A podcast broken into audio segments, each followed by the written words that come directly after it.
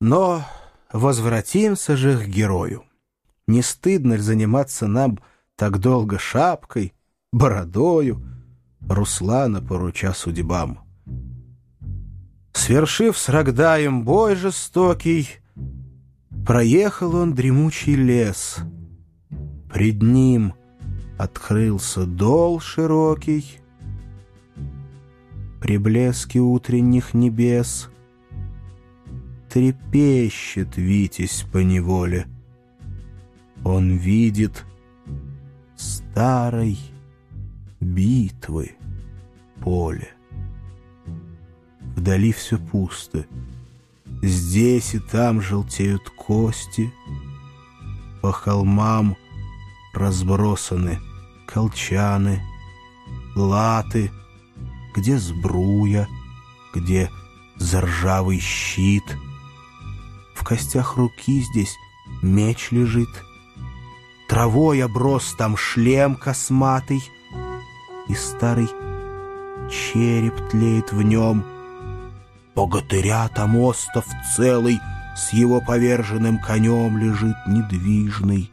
Копья, стрелы в сырую землю вонзены, И мирный плющ их обвивает. Ничто безмолвной тишины пустыни сей не возмущает, И солнце с ясной вышины долину смерти озаряет. Со вздохом Витязь в круг себя взирает грустными очами. О, поле, поле!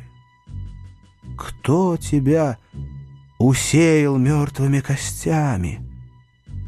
Чей борзый конь тебя топтал в последний час кровавой битвы? Кто на тебе со славой пал? Чьи небо слышало молитвы? Зачем же поле смолкло ты и поросло травой забвенья? Времен от вечной темноты, быть может, нет и мне спасенья.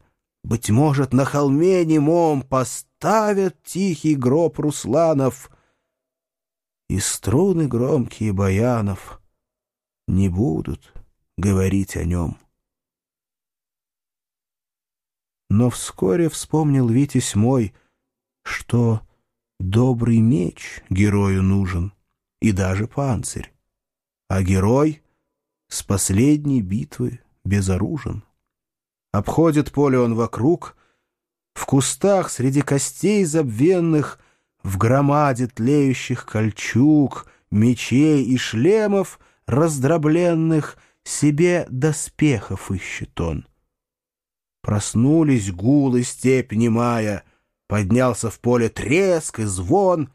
Он поднял щит, не выбирая, нашел и шлем, и звонкий рог, но лишь меча сыскать не мог, долину брани объезжая. Он видел множество мечей, но все легки да слишком малы, а князь-красавец был невялый — не то что Витязь наших дней. Чтоб чем-нибудь играть от скуки, копье стальное взял он в руки, кольчугу он надел на грудь и далее пустился в путь. Уж побледнел закат румяный над усыпленную землей, дымятся синие туманы — и всходит месяц золотой. Померкла степь. Тропою темной задумчив едет наш Руслан и видит сквозь ночной туман вдали чернеет холм огромный, и что-то страшное храпит. Он ближе к холму, ближе, слышит чудесный холм, как будто дышит. Руслан внимает и глядит, бестрепетно, спокойным духом. Но, шевеля пугливым ухом, конь упирается, дрожит, трясет упрямой головою, и грива дыбом поднялась. Вдруг холм безоблачной луною в тумане бледно озарясь яснеет, смотрит храбрый князь и чудо видит пред собою. Найду ли краски и слова? Пред ним живая голова. Огромные очи сном объяты, храпит — качая шлем пернатый, и перья в темной высоте, как тени ходят, развиваясь. В своей ужасной красоте, над мрачной степью возвышаясь, безмолвием окружена, пустыни сторож безымянной, Руслану предстоит она громадой, грозной и туманной. В недоумении хочет он таинственный разрушить сон. Вблизи, осматривая диво, объехал голову кругом и стал пред носом молчаливо.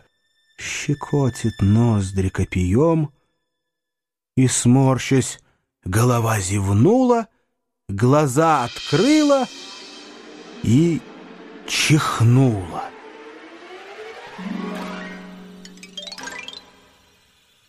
Поднялся вихрь, степь дрогнула, взвелась пыль. С ресниц, с усов, с бровей слетела стая сов, Проснулись рощи молчаливы, чихнуло эхо, Конь ретивый заржал, запрыгал, отлетел, Едва сам Витязь усидел, и вслед раздался голос шумный.